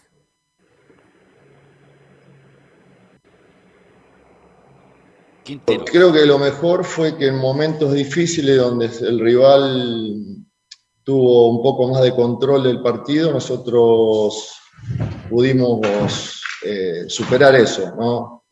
En el inicio del segundo tiempo, cuando hacen el gol rápido y ellos cambian el, sistema de juego, ahí a lo mejor perdimos un poco el medio campo, que después lo recuperamos con el ingreso del bicho, eh, Pizarro, y y también fuimos imprecisos, sobre todo el primer tiempo. Perdíamos muchas pelotas en el medio, jugamos mucho de espalda y perdíamos y el rival nos atacaba. Pero yo creo que igual tuvimos casi siempre el control y, pudimos haber hecho más goles. Eh, al final se abrieron los espacios en el segundo tiempo sobre todo y, pudimos eh, concretar algún gol más que, que es importante a esta altura hacer goles también. Yo creo que no, yo creo que no, porque vos viste que, lo que pasa a veces, tenés partidos que crees que, va, que vas a ser superior al rival y el rival te juega bien, te marca, te, te, cierra espacios y se complica, ¿no? Lo que pasó, por ejemplo, con Audax, lo que nos pasó a nosotros en algunos partidos. Así que yo creo que los últimos dos, tres, cuatro partidos ahí vamos a ver un poco más los equipos que van a ser más candidatos a pelear el título. ¿no? Claro, ahí la típica pregunta que se le hace si se define el título o no. Obviamente Quintero y los jugadores dicen que no, que van a quedar varios partidos más para el recta final del campeonato. De hecho, vamos a revisar ahora lo- los partidos que quedan porque ya se programaron los próximos cuatro partidos de Colo Colo Pero después del clásico Nicolás, ante Nicolás, la Universidad Nicolás, Católica. Nicolás, Nicolás, obviamente que es importante, obviamente, porque Católica venía de atrás y si llegara a ganar Católica quedaba un punto arriba y depende exclusivamente de la Católica ser campeón. Ya no va a depender de Colo Colo. Si Colo Colo gana, va a quedar a cinco puntos, incluso se puede tener la tranquilidad que se puede caer una vez y aún así seguir puntero. Entonces, por, por- por supuesto que es clave el partido. Fundamental. Porque es fundamental, porque obviamente van a caer un par de faltas, pero con la ventaja de Colo Colo o con la posibilidad de que Católica dependa de Ahora, si empatan, Es, es bueno para Colo Colo. El empate es bueno para Colo Colo. Exacto. Porque depende de, va a depender Camilo de Colo Colo. eh, si es que empata, salir campeón. Justamente, además mantiene el, mantiene la, la diferencia y ahí ya dependería solo justamente de, de, de- Colo Colo salir campeón, pero obviamente que tiene mucha relevancia y si gana más todavía, porque ya le saca la cantidad de puntos a Colo Colo. Nicolás. Sí, ahora sí, la, última, y después pasamos a revisar quiénes son los próximos cuatro partidos que ya está la fecha y todo eso. La última que tiene que ver sobre el partido mismo, la número 5, la mejor característica de este equipo es la velocidad y la dinámica, dice Quintero. Bueno, nosotros nos sentimos cómodos cuando los rivales salen a buscar los partidos también, ¿no? Tenemos características, la mejor característica que tiene este equipo es la velocidad, la dinámica, de tratar de jugar en campo rival, tratar de ir en busca del resultado. Entonces, cuando encontrás un equipo que también eh, piensa de igual o trata de jugar igual, a nosotros nos favorece, nos, nos sentimos más cómodos. Así que espero que ese día Católica también salga a buscar el resultado y bueno, que nosotros estemos precisos y seamos eficaces en las situaciones, que sigamos con esta solidez defensiva que tenemos, que es de la mejor del torneo en Chile, así que eh, estamos bien, llegamos muy bien, hoy pudimos, digamos, cuidar a algunos jugadores porque les sacaron amarilla y pudimos cuidarlos también físicamente. Eh, ante partidos seguidos siempre es bueno tratar de, cuando los resultados se dan, tratar de, cuidar a algunos jugadores que, puedan sentir el cansancio en cuando hay partidos tan exigentes y muy cercanos. Bueno, están entonces las principales declaraciones de Gustavo Quintero sobre el partido ayer frente a la Serena y cómo se prepara el equipo para el día domingo. Una última cosa a decir que, claro, eh, Falcón, Maxi Falcón salió con algunos problemas físicos, pero en definitiva va, no, no tendrá problemas en llegar el día domingo para hacer la de titulares junto a Emiliano Amor, así que el equipo deberá ser más o menos el mismo que derrotó ayer 4-1 a la Serena. Lo último, como decíamos, las próximas cuatro fechas que ya están programadas. Después del partido contra Lucé, Colo Colo juega el jueves 28 a las 6 de la tarde en el Teniente visitando Audax. Después juega el martes 2 de noviembre en el Monumental a las 6 y media recibiendo a Santiago Wander. Después, el sábado 6 de noviembre a las 20 horas se enfrenta a Melipilla en el Monumental y cierra estos últimos cuatro partidos, que están programados, faltan los otros por supuesto, ante Curicó Unido a las 6 y media el día domingo 14 de noviembre. Son los próximos cuatro partidos del equipo de Colo Colo.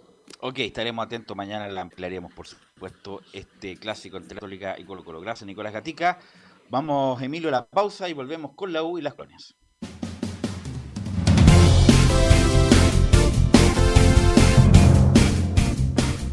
Radio Portales le indica la hora. Las 2 de la tarde, 40 minutos. Ahora más que nunca, quédate en casa y disfruta de algo rico sin pagar de más. Somos de la casa, una delicia al paladar. Conoce nuestra variedad de waffles, sándwiches, empanadas de horno y mucho más. Contáctanos vía WhatsApp al más 569 5018 3008.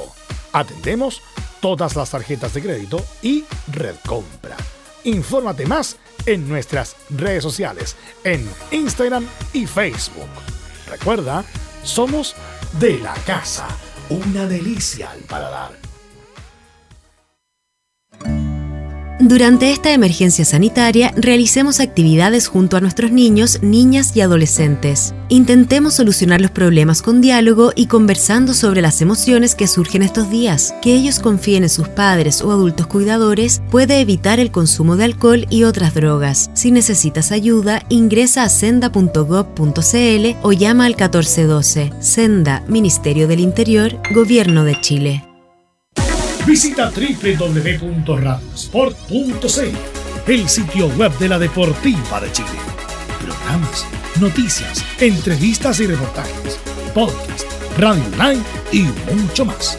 Todo lo que pasa en todos los deportes lo encuentras en www.radiosport.cl. La Deportiva de Chile en Internet.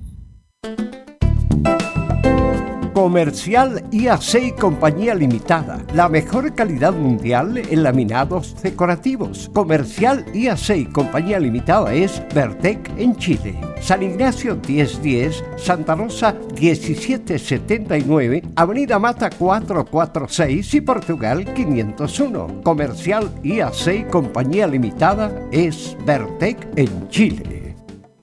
Desde todo Chile. Desde todo Chile. Y para todo Chile. Portales Digital está en todas partes. www.radioportales.cl Un acercamiento electrónico a todo lo que pasa en el fútbol. Escuchas Estadio en Portales en su edición central. La primera de Chile, uniendo al país de norte a sur. 14 con, con 43 y hoy día juega en la U, así 130 transmite por y desafortunadamente cada vez que va la U es una verdadera pesadilla para sus hinchas, porque juega tan mal la U, no, no, no, no, le, no le indica nada a sus hinchas ni a sus seguidores, últimamente existe en otro momento con esta campaña de 5 partidos jugados, 4 perdidos y 1 empatado, cualquier técnico se hubiera ido. Pero bueno, tiene que jugar la U y por lo menos Felipe Holguín tener la posibilidad de no perder. Imagínate, de no perder, porque la campaña es tan mala últimamente que ni eso está mm, garantizado, Felipe Holguín.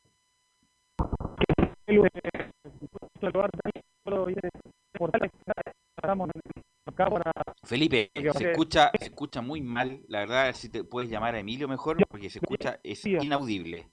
Es inaudible, sí, es inaudible. Va, sí. va manejando. Sí, va, va camino a Rancagua nuestro corresponsal y amigo Felipe Holguín. Así que, mm, bueno, Giovanni, ¿qué te pareció lo de la del huevo últimamente? ah? Se, ha, caído mucho lo del huevo Valencia. Se ha caído mucho Velus y, sobre todo ahora viene la recta final donde en este momento no sé Chile está fuera de Copa Italia. Entonces viene una recta final súper importante, pero tampoco pidamos mucho si los dirigentes de la U han sido un desastre para todas sus decisiones, para todas. No, no, no criticando al huevo, criticando la forma que parte el año, la forma en cuando sacan el técnico No, que pero, pero- entra. pero independiente de los dirigentes, que también esa es otra área que podemos Sí, estar pero es todo un un, día, todo, un- todo un día apelando a los dirigentes, qué sé yo. No me cabe duda que, me cabe duda que como que están esperando que te cuestión luego para tomar decisiones para la próxima temporada. Pero no obstante eso, también el huevo se tiene que hacer cargo de sus decisiones en la cancha. Y esas decisiones han Obviamente, sido, obviamente. y esas decisiones han sido muy malas, que lo tienen la- a la U asumido ahí en la medianía en la tabla, sin, sin, sin, sin, sin, sin gloria y sin nada, la verdad. En este momento sin nada, está número, está en el lugar octavo con 34 abajo Antofagasta, que es el, primer- el último clasificado a Copa Sudamericana. Entonces, ahora la U tiene que apelar a su amor propio, el huevo de Valencia, bueno, que lo, tiene, lo sabemos, lo, vivió en la U, eh, a sumar puntos porque tienen que meterse en comités internacionales por lo menos para poder dejar lo que venga, el que tome el mando del equipo, ojalá con la comité internacional, sobre todo por lo que entra económicamente, que se necesita, y sobre todo también por el, y más que nada por el hincha de la Universidad de Chile, que, que se ilusiona, que está aquí bajo, que, pero siempre está, no, se, creo que no se, ilusiona nada. El punto es terminar de pero la, en este momento, dignamente. terminar, yo creo que dentro de la Copa Sudamericana, para ver si se arma, si se mete en la mano un poquito al bolsillo y se arma un plantel para poder No, competir no, no, el es que próximo año, Giovanni, sobre todo Giovanni, el la U no se va a meter la plata al bolsillo, la U ya dijo ya que va a bajar, incluso va a seguir bajando sus costos de 500 a 400 millones de pesos con un tope de 20 mil dólares, por lo tanto la U se tendrá que ingeniar de buscar eh, refuerzo en el sector eh, local, local y darle muchas chances a los juveniles y ahí es la labor de este muchacho El Pero Jairo, que lo trajeron para de- eso, lo de para buscar, eso. de buscar gente joven y barata, como en algún momento lo hizo la U, justamente al principio de la época de Federico Valdés, que fue tan exitosa con los Mena, con los Vargas, con los Arangui, con, eh, con los Francisco Castro, con toda esa gente que fue tan importante en esa, ese lustro extraordinario que vivió la U a principios del 2010. Em, así que juega un partido importante con Palestino que tampoco viene bien del todo, pero que tiene jugadores que complican a cualquiera si es que andan bien, como el Pilla Villanueva, César Cortés, me imagino que va a jugar Luis Jiménez esta vez, está el que corre por la izquierda que es rápido, ¿Cuál de eh, todos? ¿Benítez? eh, en Benítez, ataque. eh, así que Camilo es un Y buen por derecha, ¿cómo? el de los penales, ¿cómo se llama este? Brian. Brian Carrasco. Brian Carrasco. Así que un- el equipo con Fariga en el medio. es un equipo complicado, Camilo. Sí, un equipo complicado que, que igual no ha tenido una buena campaña. pues, Si por algo también está en esa zona de la U, un poco más atrás incluso, a pesar de que mm, ha tenido algunos partidos con que ha sido más competitivo con, con Patricio Graf, pero, pero tiene nombre. Ahí en la zona de mediocampo también lo decía, está el Misa Dávila también. El Misa. No sé, tiene buenos jugadores. Valentín, ahora sí, estamos con Felipe Holguín a través de la línea telefónica. Eh, Felipe. Hola, ¿qué tal muchachos? Eh, gusto en saludarlos nuevamente a ustedes y a toda la gente que nos escucha a esta hora de la tarde por Estadio en Portales. Claro, que estamos eh, acá en Rancagua para lo que va a ser este duelo tan importante para el cuadro azul, donde va a tener que enfrentar, por supuesto, a Palestino a eso de las 18.30 horas acá en el Estadio Parque del Teniente de Rancagua. Claro, eh, hay varias eh, noticias de contingencia en el caso para la Universidad de Chile. Al respecto, eh, hay una buena noticia en sí que le puede venir muy bien a, los a los hinchas en el caso porque van a volver a la escena titular. Osvaldo el Rocky González y también eh, Jonathan Andía van a estar desde el eh, comienzo en el esquema táctico que va a preparar hoy día el Huevo Valencia. También lo otro, para el próximo partido ya están eh, ah, disponibles en este caso lo que va a ser Franco Lobos, Marcelo Cañete y Nahuel Luján. Esos serían más o menos los tres hombres que ya estaban dentro de los lesionados, que van a poder contar en este caso el Huevo Valencia para el próximo encuentro. Y también, eh, bueno, Junior Fernández eh, eh, le faltaría una semana de recuperación para ya tener el contingente completo el cuadro de la Universidad de Chile, Velus, eh, muchachos. Así que bueno, importante lo de Andía porque lo de Barrio no dio el ancho, la verdad, y Barrio lo más probable es que sea uno de los primeros inicios de la U, que mal lo de Barrio, después de una gran campaña en Antofagasta, uno pensaba que ya era el salto, incluso hasta ser seleccionable, ni uno ni lo otro, la verdad, fue muy pobre lo de Barrio y Andía con, con justicia el titular. Eh, Osvaldo González, bueno, venía siendo Por lo menos es defensa titular hoy día. Claro, eh, y el mediocampo, ¿quién, quién va en el mediocampo, Felipe? Sí, por supuesto, en el mediocampo iría nada más y nada menos que Galani y el eh, eh, Sandoval. Ese sería más o menos el mediocampo acompañado de Pablo Aranguis.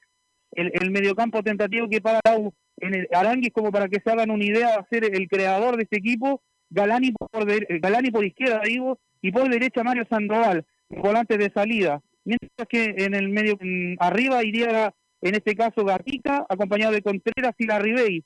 Eso sería más o menos como la formación tentativa que yo les podría preparar, se las digo cuando ustedes me digan ya más completa en, durante el informe para pasar a, a revisar lo que lo que va a ser, las, de- las declaraciones que tenemos, por supuesto, de, de Mario Sandoval, si gusta las pasamos a revisar a- por honor al Sí, tiempo dame un segundo, ahora. da- como- da- dame un segundo y quiero preguntarle a Giovanni, ¿qué te parece a ti, Giovanni, Simón Contreras? ¿Cuál es tu opinión de él como jugador?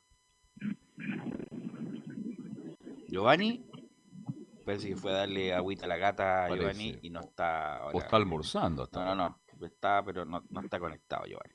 Eh, vamos, vamos con las declaraciones de Sandoval entonces, Felipe.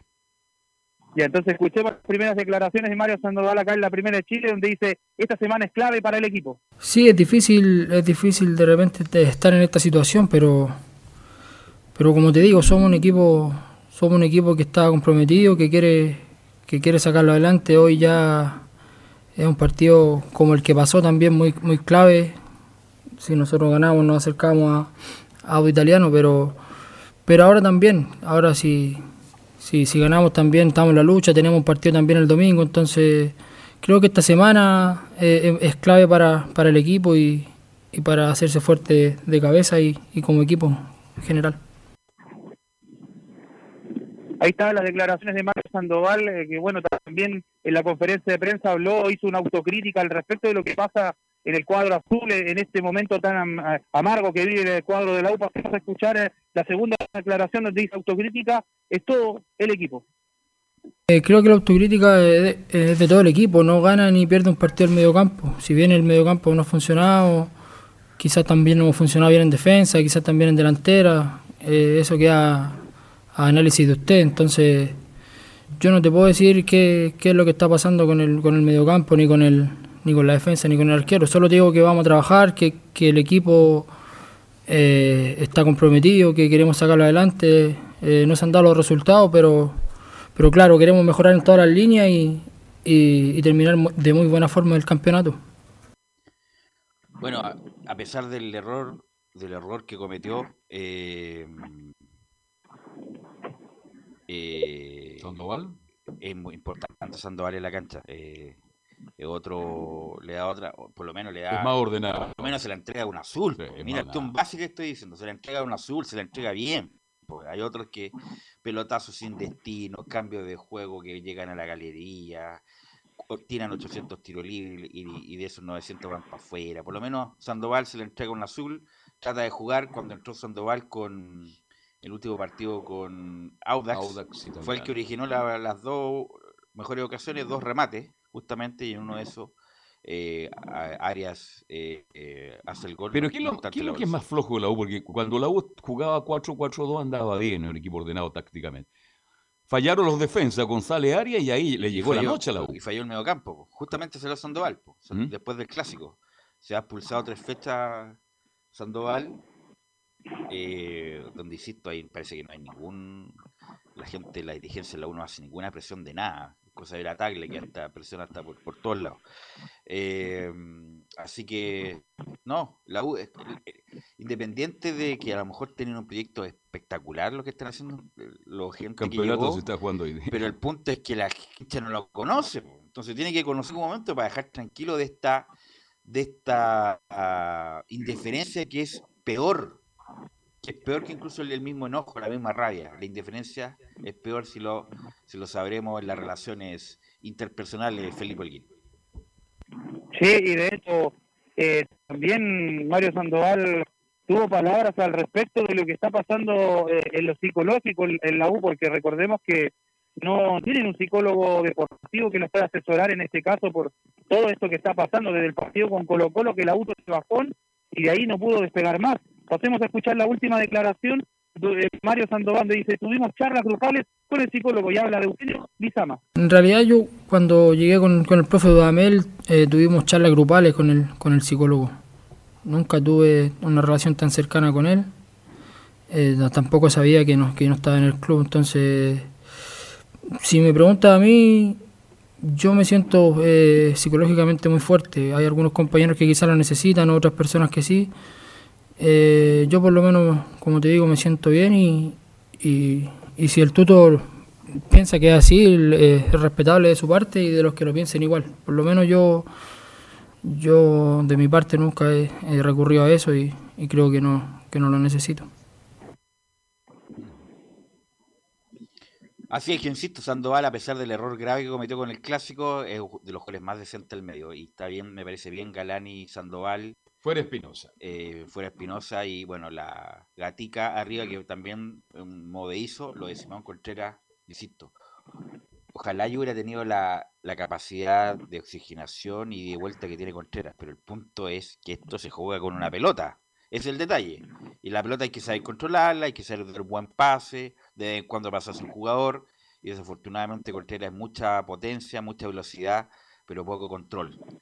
Eh, así que la atención al tiempo, la formación de la U para el partido con Palestino, Felipe.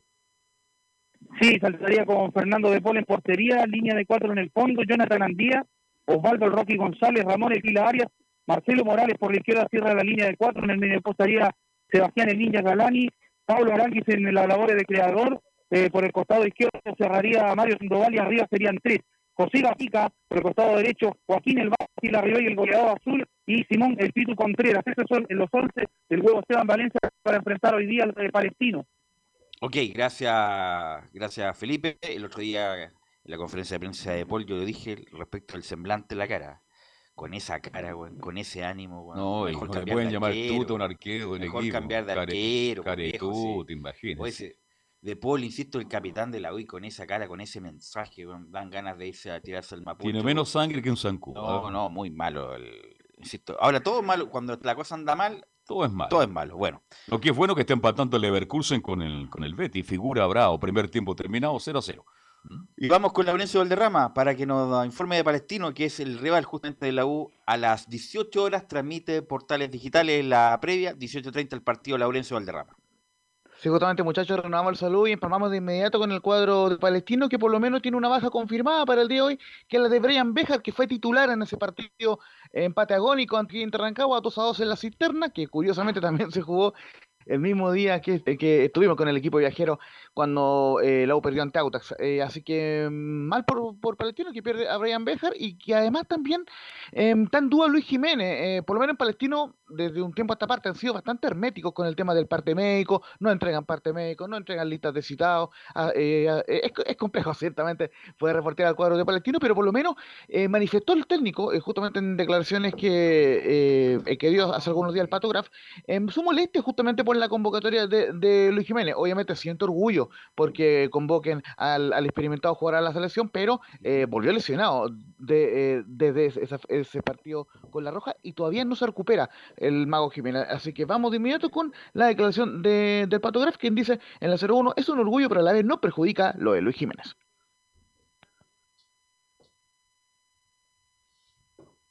La 01 de, del Sí, por supuesto, es un orgullo, pero también eh, es algo que a nosotros nos perjudica. Eh, son tres partidos sin, sin este jugador.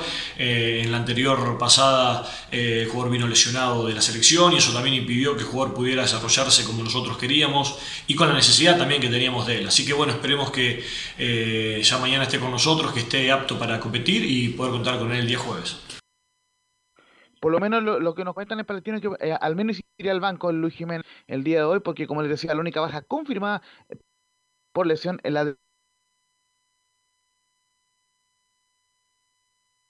bueno, eh, por lo menos lo más importante destacar en honor al tiempo la formación del cuadro de Palestino, que sería prácticamente la misma de- del partido de Rancagua con un 3-5-2. Ojo con esto, cambió el esquema eh, el técnico patógrafo en relación a lo que hacía el Coto Sierra, así que vamos con Christopher Toselli en portería, Bruno Romo, Cristian Suárez y Nicolás Berardo en la última línea, buenas actuaciones eh, ha tenido el calvo defensor. En el mediocampo volvería Guillermo Soto como lateral volante por la derecha, Agustín Farías y Elmisa Dávila en el doble 5, Jonathan Benítez por la izquierda, Carlos Villanueva como enlace, y en la delantera de momento Matías Cavalieri con Partichotto, si que juega Jiménez, entraría Jiménez por Cavalieri acompañando al hijo de Marcelo Pablo en la ofensiva de Palestino. Así que importante partido el día de hoy y, y lo arbitra Matías Quila y será eh, encargado del bar Felipe González Alveala. Eh, así que eso es con el cuadro eh, de Palestino y también brevemente con la Unión Española que el día de hoy visitará Deportes Antofagasta. El, partido es, a las 4. Justamente comenzamos con, eh, por interno con Juan Pedro, quien ya va camino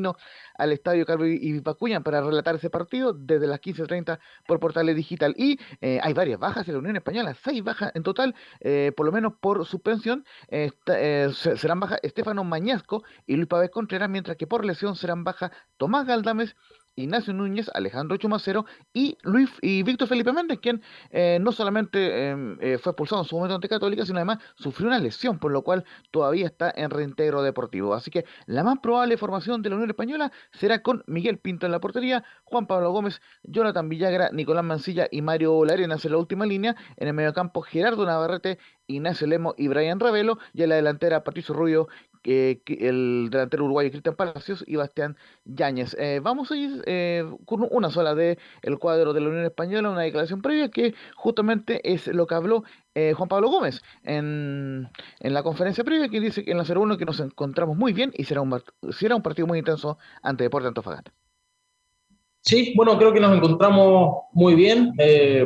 Los últimos días hemos estado, bueno, primero tratando de, de recuperarnos del, del último partido y, y por lo pronto también eh, metiéndonos de lleno en lo que es el partido. Creemos que va a ser un, un- un partido intenso, ¿no es cierto? Como la mayoría de los partidos que se nos presentan con, con Antofagasta. Este, un rival duro, una cancha difícil, así que estamos con todas las pilas puestas para traernos los, los tres puntos si Dios quiere. Así que esa era la palabra, la reflexión de Juan Pablo Gómez, quien eh, será titular, por cierto, en el día de hoy ante el Club de Deportes Antofagasta. Recordemos, el partido será a las tres y media. Y, y por cierto, una muy breve de las que lamentablemente para los hinchas tanos perdieron 3 a 0. Fue la peor derrota del, del, año, como, la, como lo catalogó el técnico eh, Pablo Vitamina Sánchez. Y justamente le queríamos preguntar, por tengo en portales, justamente por qué él cataloga como la peor derrota del año lo del partido ante Yulas. Vamos con la 0-2, la única que vamos a escuchar del Vitamina que dice que fue el peor partido de Audax porque, porque casi todos los jugadores estuvieron bajos. Sí, dije que fue el peor partido del Audax justamente porque, y la explicación eh, pasa porque generalmente los equipos tienen algunos puntos bajos, pero cuando tenés casi todos los puntos bajos sucede lo que nos sucedió hoy. La explicación pasa por ahí, o sea, eh, entramos en un desconcierto eh, que, se, que se fue transmitiendo y contagiando de uno hacia otro y terminamos haciendo un muy mal partido. Re, eh, recordemos, muchachos, que el Audax quedó cuarto con 44 puntos. Podría volver a tercer lugar siempre y cuando la pero calera pierda ante. Disculpa, Laurencio, pero ¿Sí? A pesar de ganarle a la U, jugó mal con la U también. ¿ah? Eh, Sí, eh, indudablemente. La U, a pesar de todo lo mal que juega la U, de lo pésimo que juega la U, que dan, duelen los ojos ver a la U, la U mereció mínimo el empate con Audax. Y a pesar de eso, la, la, pudo sacar el resultado, no obstante jugando muy mal, sobre todo el segundo tiempo, de que prácticamente no pasó la mitad de cancha. Justamente recordar un par de cosas, que no pateó al arco el Lauda en el segundo tiempo pese al ingreso del Juaco Montesino y que además eh, Joaquín Muñoz justamente eh, sacó un gran, un gran remate que me parece fue de Pablo Arangui, que justamente fue eh, destacado en la entrevista del lunes pasado con Joaquín Muñoz. Así que eso con el Auda que visitará el domingo a Huachipato de Mario Salas. ¿Qué partido a las 20 horas en Talcahuano? Un equipo que está en zona de descenso recibiendo al Audax it- eh, italiano y por cierto recordar eh, también la cobertura y la transmisión de los dos partidos de hoy de Unión visitando a Deportes Antofagasta y de Palestino recibiendo a la Universidad de Chile. Ok, gracias. Visitándola, Le, le quiero hacer la última pregunta a Giovanni y a Camilo en atención a, a cómo está jugando Wanders. ¿Wanders le, le alcanza para salvarse o no, Giovanni? No, Velus, no. Yo lo dije al principio cuando, cuando la- terminando la primera rueda, no, no le va a alcanzar. Lamentablemente, porque es una plaza que a mí me gusta mucho, mucho para que esté en primera edición, pero creo O que sea, no le alcanza y los mismos dirigentes a mitad de torneo dijeron, dejemos los jóvenes en casa y el resto partieron algunos jugadores pensando ya en el futuro del próximo año, creo yo. O sea, el próximo año va a ser bonito Santiago Wander, Arturo Fernández Vial. Esperemos que Vidal cumpla la meta de salvarse y que Se va a y a la vez con eso, con eso, a la vez con eso se puede meter en liguilla con los partidos pendientes. Entonces, No, pero, pero insisto, está va, va a bonito el desafío. Camilo, Así ¿se es. salva o no Wanders? No, está difícil. Y aparte que sumó, bueno, tienen que pasar recién a Guachipato, sumó Melipilla, está difícil. Ok, gracias muchachos, gracias Giovanni por la participación de hoy, lo esperamos mañana también. Nos vemos, Belu. Eh, gracias a todos los que participaron, gracias Emilio por la puesta en el aire. Nos encontramos más tarde en la transmisión del partido entre la U y Palestino. Que tengan buena tarde.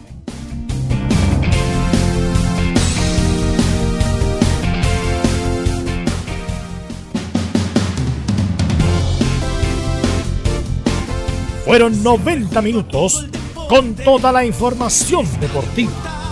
Vivimos el deporte con la pasión de los que saben. Estadio en Portales fue una presentación de Ahumada Comercial y Compañía Limitada.